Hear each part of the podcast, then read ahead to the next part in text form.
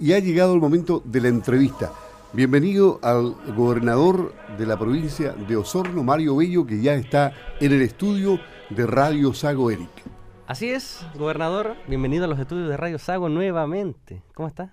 Bien, bien, bien. Un saludo cariñoso a toda la gente que nos escucha a través de, eh, la Radio Sago. Eh, mi casa, en alguna medida, eh, me tocó ser parte de estos micrófonos durante varios años, así que cuando entro aquí lo primero que a uno se le viene a la cabeza son bastantes recuerdos, digamos, de, de, esa época. Bueno, ahora como autoridad provincial, importante cargo que asumió esta semana, vamos a hablar de temas de contingencia en materia gubernamental.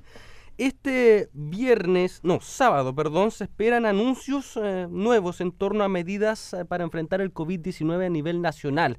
¿A qué se refieren posiblemente o se referirán estas medidas? Miras, el, como hemos dicho, el tema con el coronavirus eh, es un tema bastante dinámico. Eh, lo que nosotros podemos estar hablando en, respecto a cómo se va desarrollando y cómo va siendo la realidad. Esto recién hace un rato una persona me preguntaba si teníamos en la provincia de Osorno suspensión, por ejemplo, de eventos masivos. Y yo les decía, no, no tenemos esa realidad, no la tenemos. Si la vamos a tener en un mes más, en dos meses más, no lo sé, porque esto, eh, el, eh, esto es, tiene que ver mucho con cómo se va desarrollando, digamos, y cómo se van generando las situaciones, lo que va pasando, los casos que se van produciendo, es bastante eh, es bastante dinámico, tenemos una realidad que, nos, que te puede dar una señal de lo que está pasando en el mundo, o sea, tú ves Estados Unidos cerrando frontera a Europa, ves eh, eventos deportivos de talla mundial que uno jamás pensaría que se suspenderían, como la NBA o como la Champions, eh, por lo tanto, e, efectivamente, esto es un tema que es lo más seguro en términos de, de, las medidas que se van a tomar, que van a ir creciendo, digamos, y no disminuyendo. Por lo tanto, tenemos que estar alerta y tengo una reunión con la CRM de Salud dentro de un rato más. Nosotros tenemos Cardenal Zamorea, además, que es otro elemento de preocupación, digamos, lógicamente, porque tenemos un, nivel de tránsito internacional importante. En Cardenal Zamorea ya se están adoptando medidas, tenemos esto eh, se ha duplicado el tema, eh, el tema de la vigilancia, tenemos mayor eh, cantidad de alcohol gel a disposición, tenemos una sala de aislamiento hoy día ya preparada, que no ha sido utilizada todavía, pero que está preparada, tuvo ya algunos estos, digamos, algunos preparativos, se hizo un simulacro. ahí entonces se están adoptando medidas y las medidas, como te digo, van a ir siendo bastante dinámicas. Eh, van a haber medidas el lunes, van a haber medidas el viernes seguramente y van a, y van a seguir habiendo medidas en la medida, valga la redundancia, en la medida que esto, esto se vaya desarrollando. Claro, estamos aquí en los estudios de Radio Sago. Saludamos a, también a quienes nos están viendo a través de las redes sociales, Facebook Live de Radio Sago. Gobernador, usted eh, dice que eh, quizás el próximo mes se podrían suspender eventos o no se sabe, o nuevas medidas, pero este mes, el mes de marzo, ¿va a quedar todo igual o eso dependerá de lo que diga el nivel central. Es que es por eso te decía que esto es dinámico. Yo hoy día no te podría garantizar que eso no suceda en el transcurso. Eh, hoy día no tenemos esa realidad. Hoy día, hoy día eh, no tenemos realidad de suspensión de, eh, de ese tipo. Por ejemplo, si tú ves los eventos masivos que se han suspendido en Santiago, principalmente artísticos, han sido muchas veces porque los organizadores han determinado suspenderlos o, o porque el artista en cuestión, digamos, determinó no venir debido a esta a esta situación. Hoy día no estamos, no hay suspensión de, eventos eh, eh, en la provincia de Osorno, pero son situaciones que se van a ir evaluando y que el gobierno central también va a ir evaluando eh, respecto a cómo se vaya manifestando el, coronavirus. Bueno, el cierre de la frontera ya es un tema más. Claro, eso es un tema más complejo. Pero Perú lo decidió, Bolivia también, Argentina también, Chile está en veremos también. claro, por eso te digo que, que el, coronavirus va a ser, es como dicen dice la prensa, eh, noticia en desarrollo, y va, a ser, y va a ser noticia en desarrollo todos los días en alguna medida. Bueno, otra noticia, cambiando de tema que está en desarrollo, es la actividad volcánica del complejo Antillanca Casablanca. Sí.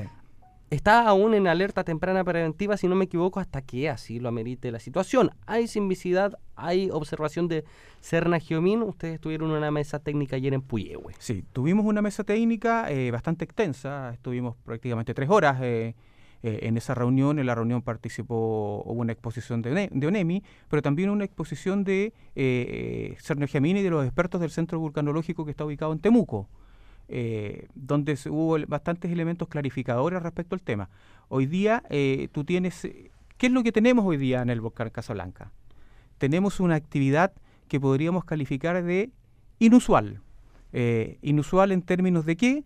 en términos de que han existido una serie de movimientos sísmicos que se escapan de lo que habitualmente pasa. Los volcanes siempre tienen algún nivel de movimiento sísmico, pero aquí ha habido, en términos de cantidad, eh, un movimiento inusual. Y por eso el observatorio dijo, ojo, cuidado, pongámonos, eh, pongamos eh, alerta en esto, que está pasando algo que a lo, a lo menos podemos calificarlo como no normal. y respecto a eso, se técnicamente se subió de esto, en términos de, un semáforo con el que se trabaja esto, de verde a amarillo. Precaución. Claro. Ahora, ¿qué puede pasar en el futuro? Esto, esto como dijo el, vulcanólogo, no es un proceso lineal. Eh, no tiene periodos de tiempo, no hay un, no hay un decir ya en tres meses más decidimos si esto pasa, si lo bajamos de amarillo a verde o, sube a naranjo. No, esto es un proceso lineal. Eh, lo que se está haciendo hoy día, esto efectivamente es que en los próximos, en el periodo próximo se va a duplicar la vigilancia. Hoy día hay dos estaciones de vigilancia eh, en el sector, se van a tener cuatro. Estamos haciendo todas las coordinaciones para que logísticamente esto se pueda hacer. Se puede hacer. Estamos hablando de trasladar situaciones, estos elementos técnicos hasta allá arriba, que lo más fácil es hacerlo por la vía de helicóptero. Eh, estamos viendo la forma de hacerlo lo más rápido posible porque cuando tengamos esa, esa, esa situación, digamos, monitoreo completo, vamos a tener el panorama real esto de la situación. Los eh, digamos, los expertos tienen una categoría de volcanes y están, hay una especie de ranking respecto a peligrosidad de los volcanes. Dentro de ese ranking, el Casablanca no es de los primeros, de hecho está a 30 y algo eh, respecto a esa situación. Pero, eh, lógicamente, son procesos que pueden cambiar. Aquí nada, te, nada te asegura que de verde vayas a pasar a, perdón, en este caso de alerta amarilla vayas a pasar a naranja, porque el caso del volcán Osorno, por ejemplo, que estuvo también en el arte amarilla durante mucho tiempo, hace, no tanto se bajó a, volvió a verde, digamos. Y hay casos también de volcanes, el volcán Calbuco, por ejemplo, es el mejor ejemplo, el volcán Calbuco no tenía alerta de nada. El volcán Calbuco salió de cero a alerta roja, esto de inmediato. Entonces, ¿qué es lo que te quiero decir en definitiva? Que la alerta amarilla lo que nos dice hoy día es precaución, algo está pasando, pongamos ojo, tomemos algunas medidas de precaución, eh, como dije ayer, estemos en alerta sin alarmar. Pero se puede prever, se puede prever si va a bajar a verde o va a aumentar a naranja o eso es imposible. No, eso, eso no se puede, eso no se puede prever. Aquí hay mediciones diarias y lógicamente el duplicar el monitoreo, que es lo que se va a hacer, esto te entrega más herramientas para hacer lo que tú me estás, lo que, lo que tú me estás pidiendo. Los comportamientos de los volcanes son difícil, eh, son muy difíciles de prever, según lo que nos decían los expertos que estaban presentes ayer de, de Cerno Gemín. Eh, lógicamente, pasar de dos a cuatro estaciones te va a entregar el panorama más completo, porque aquí esto, eh, digamos, tú no sabes, el Casablanca además es un volcán que no registra actividad históricamente.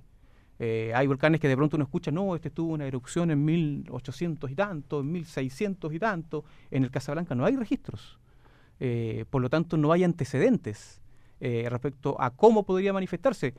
una situación de ese tipo tiene muchas vías, tiene esto, hay muchas vías por lo cual un volcán pudiera hacer erupción. En el Casablanca nunca ha pasado, por lo tanto, no, no, no existe un antecedente y hoy día nada te indica que eso pudiera llegar a pasar tampoco. Lo, que único, lo único que está indicando hoy día es que tienes un movimiento inusual y ese movimiento inusual te podría estar indicando algo. Hay más, hay más, para decirlo clarito a la gente, hay más, hay más, hay más temblores pequeños, imperceptibles, pero hay más temblores de los que habían habitualmente. Vamos a las redes sociales, Dani. Así es, eh, gobernador, bienvenido a los estudios de Radio Sago, siempre es grato tenerlo acá. Em, a través de las distintas redes también la gente nos ha consultado mm. qué pasa con el Casablanca, que es un lugar en donde también se realizan muchas actividades deportivas, de recreación, hay excursiones eh, destinadas para allá. Hoy están esas cerradas, están limitadas, ¿qué pasa allí? A ver, hoy día no hay prohibición de subir al Casablanca. Hoy día no existe prohibición de subir al Casablanca. Eh, es una medida, a, propósito de lo mismo que hablábamos del coronavirus, también que va a ser dinámico y podría cambiar en el tiempo. Hoy día no existe esto. De hecho, hay programada una, un trail en los alrededores internacionales en los próximos días. Eh, no hay provisión de subir al, al Casablanca. Lo que hay es un estado de alerta y de tomar ciertas precauciones. Por ejemplo, lo estamos, estamos, estamos, le estamos pidiendo eh, eh, a los refugios, por ejemplo, que hay arriba en el sector, que si tú vas, aquí es muy usual, por ejemplo, que vaya una delegación y que suba arriba y esa delegación la va a dejar el bus, la van, lo que los deja ahí y se vuelve. nosotros le vamos a empezar a pedir que eso no suceda y que cuando pase, cuando se produzcan este tipo de viajes, ese bus quede allá. De forma que, digamos, que tengamos vías de evacuación rápida, eh, y preparada. Son precauciones que hay que, que hay que ir desarrollando. La municipalidad de Puyehue, a través de la alcaldesa Jimena Núñez, está también muy comprometida en este tema. Ellos ya tienen también la experiencia del Cauye, por lo tanto hay un, mm. conocimiento de cómo se debe eh, de cómo se debe tratar la situación. O sea, aquí vuelvo a insistir, hay que alertar a toda la gente, pero sin alarmar. Hoy día no hay ningún tipo de medida de desalojo, de evacuación, ni hay prohibición de ir al, volcán Casablanca. De, hay, eh, toda la zona del Casablanca para la gente que le gusta la montaña, de hecho lo llaman Cerro Escuela, porque es con donde llevan a la gente que está, que está aprendiendo, que está empezando a escalar, a hacerlo. Entonces esto, eso hoy día no tiene prohibición. Eh, no, eso no quiere decir que eso se va a mantener así. Podría venir una medida quizás eh, más adelante respecto a la prohibición o a establecer determinados horarios eh, y situaciones de ese tipo. Pero hoy día no tiene prohibición, eh, no hay prohibición de desarrollar eventos deportivos en, su, eh, en sus alrededores. Esto, por lo tanto, la situación sigue tal cual, solo que tenemos que estar más alertas con lo que ahí está pasando. Aprovechando los pocos minutos que nos quedan y también una noticia que está en pleno desarrollo y la situación actual que vive el país. Usted asumió recientemente esta semana como gobernador. Bueno, primero que todo, ¿cómo prevé los próximos meses? Es la pregunta que le hago en este momento. Sí. Eh, bueno, en la provincia de Osorno eh, particularmente eh, hemos tenido algunas situaciones en la semana que yo llevo, todavía no llevo una semana incluso como, como gobernador, yo asumí un día que había marchas, por ejemplo. hoy día, ¿qué, tenemos diferente hoy día, por ejemplo, octubre, acá, cuando pasó esta situación? Tenemos en octubre, esto lo pilló a todo el mundo del proviso, ya tenemos un mayor nivel de preparación, tenemos una mayor dotación policial, eh, y tenemos algunos protocolos distintos que, que Carabineros está, comenzó a trabajar a nivel nacional y que se están aplicando localmente. Eh, y lógicamente también esto, eh, después del episodio del edificio Cahuac, diría yo, la masividad de la marcha cambió mucho porque fue un episodio que generó mucho impacto en la gente. pero la masividad, yo siempre he dicho estos días, la masividad en sí no es un problema. El problema es la violencia. El problema son las 20, 30, 40 o 50 personas que no van con el espíritu de marchar y de manifestarse, sino que van directamente con el espíritu de provocar violencia, de romper el mobiliario público. Eh, y, eso, y eso lo hemos tenido dos veces en la última semana, posterior a las marchas que han sido grupos en esa magnitud, 20 o 30 personas que se han quedado, y Carabineros ha actuado, se ha dispersado bastante rápido. Eh, la, la situación, hemos tenido detenidos, y aquí yo quiero ser súper claro, y súper tajante. Nosotros somos respetuosos con que la gente pueda manifestarse y pueda tener eh, ideas ideológicas, eh, políticas o como tú, o el nombre que tú quieras eh, instalarle. de hecho, esa gente tiene la, la gran posibilidad de manifestarlo a través de un plebiscito que va a tener nuestro país. pero lo que no puede pasar, digamos, es que la libertad de manifestarse de esa gente pase por encima de la libertad del resto de la gente que quiere llegar temprano a su casa, que quiere llegar con sus hijos al colegio, que no quiere verse expuesta a alguna situación de riesgo en el centro de Osorno, que trabaja en el centro de Osorno y a las 7 de la tarde se tiene que salir corriendo a su casa porque no hay porque se le complica la movilización o porque ahí pueden haber situaciones y en eso vamos a ser tajantes. Aquí no va a haber problema que la gente marche, pero sí va a haber problemas con la gente que efectivamente no tenga el espíritu o que quiera venir a provocar fogatas en el centro de la ciudad y a, generar hechos de violencia y a romper lo que es de todos. Cuando la gente rompe, mucha gente se queja hoy en día de que en la esquina tanto no está el semáforo y, eh, resulta que el semáforo no se cayó solo. El semáforo no lo botó el viento. Eh, el semáforo cayó producto de lo que estamos hablando y eso es lo que nosotros no vamos a permitir. Por último, gobernador, el alcalde de Osorno se refirió a su designación y expresó algo Lo escuché, ¿ah? muy específico que fue que no debería ser un, tan solo un vocero del gobierno o no eh, andar pidiendo disculpas, eh, como según él ocurría anteriormente con Daniel y que ser lo objetivo es lo que dijo el alcalde de Osorno. ¿Qué opinión le merece a usted? ¿Usted cree que usted es un vocero tan solo de gobierno o tiene el poder para tomar decisiones concisas? A ver, yo soy el representante del presidente de la República en la provincia de Osorno. A mí me nombra el presidente de la República. Él es la persona que me designa eh, gobernador de la provincia de Osorno. Pero lógicamente uno también tiene que transformarse en la voz de Osorno ante el, ante el gobierno primero regional y ante el gobierno central. Así que eh, yo no, no, desconozco la situación que dice respecto al gobernador anterior. Yo por lo menos nunca lo escuché eh, en una situación de ese tipo, en este caso al gobernador Lilayú.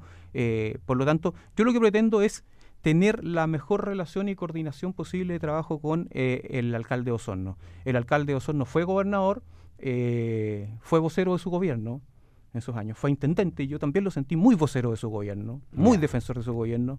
Eh, por lo tanto, eh, yo lo único que le quiero decir al alcalde de Osorno es que yo no pretendo ser amigo de él.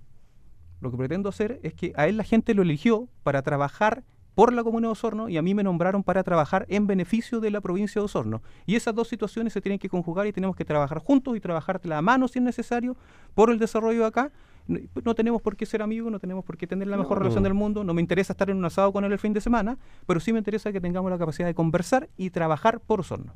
Perfecto. ¿Algunas palabras de cierre para la comunidad? No, eh, nada, agradecer eh, los micrófonos de Radio Sago, como te digo, para mí es siempre un gusto estar aquí, es como mi casa. Eh, esta radioemisora, pretendemos tener una gobernación. Yo sé que a la gente muchas veces esto le suena cliché, el tema de las puertas abiertas, porque, pero de verdad de puertas abiertas, eh, que toda la gente que necesite hablar con el gobernador pueda ir y yo también estar, estar mucho en terreno. Yo pretendo lo más pronto posible sacarme la corbata. Eh, sacarme la corbata, sacarme el terno y ponerme el jeans y ponerme la zapatilla y, esto, y estar, estar en terreno. Esta semana ha sido compleja, intensa. Eh, llegué, como te digo, en un contexto de manifestaciones, eh, tenemos el tema del coronavirus, nos, surgió el tema del volcán, eh, hay mucha gente además que quiere hablar con el gobernador, que te quiere ir a saludar, estamos conversando con los alcaldes, con concejales, entonces por ahí el tiempo no ha alcanzado para hacer todo lo que uno quisiera tener o hacer, pero en este caso puntualmente, como digo, yo prefiero, a mí lo que yo quiero es estar en terreno y, priorizar siempre la conversación, priorizar el diálogo por sobre cualquier otro tipo de cosa. Yo siento que eh, Osorno, eh, la gente como siempre nos ha visto de una forma, como una ciudad tranquila, como una ciudad limpia, como una, una ciudad ordenada, una, una, ciudad en paz, y eso en alguna medida lo hemos ido perdiendo.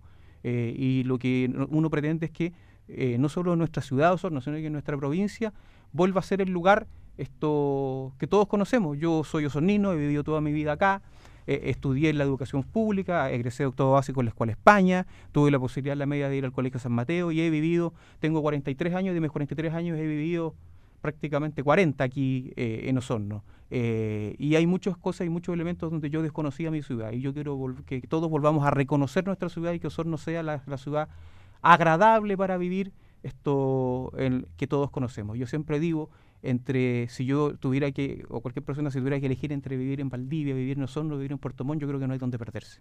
Osorno es una ciudad que entrega una tremenda calidad de vida y eso tenemos que cuidarlo. Muchas gracias, gobernador, mm. por estar aquí, que esté muy bien. No, muchas gracias a usted. Mario Bello hablando en primera hora a través de Radio Sao. Noticias y comentarios de actualidad. Primera hora en Sago.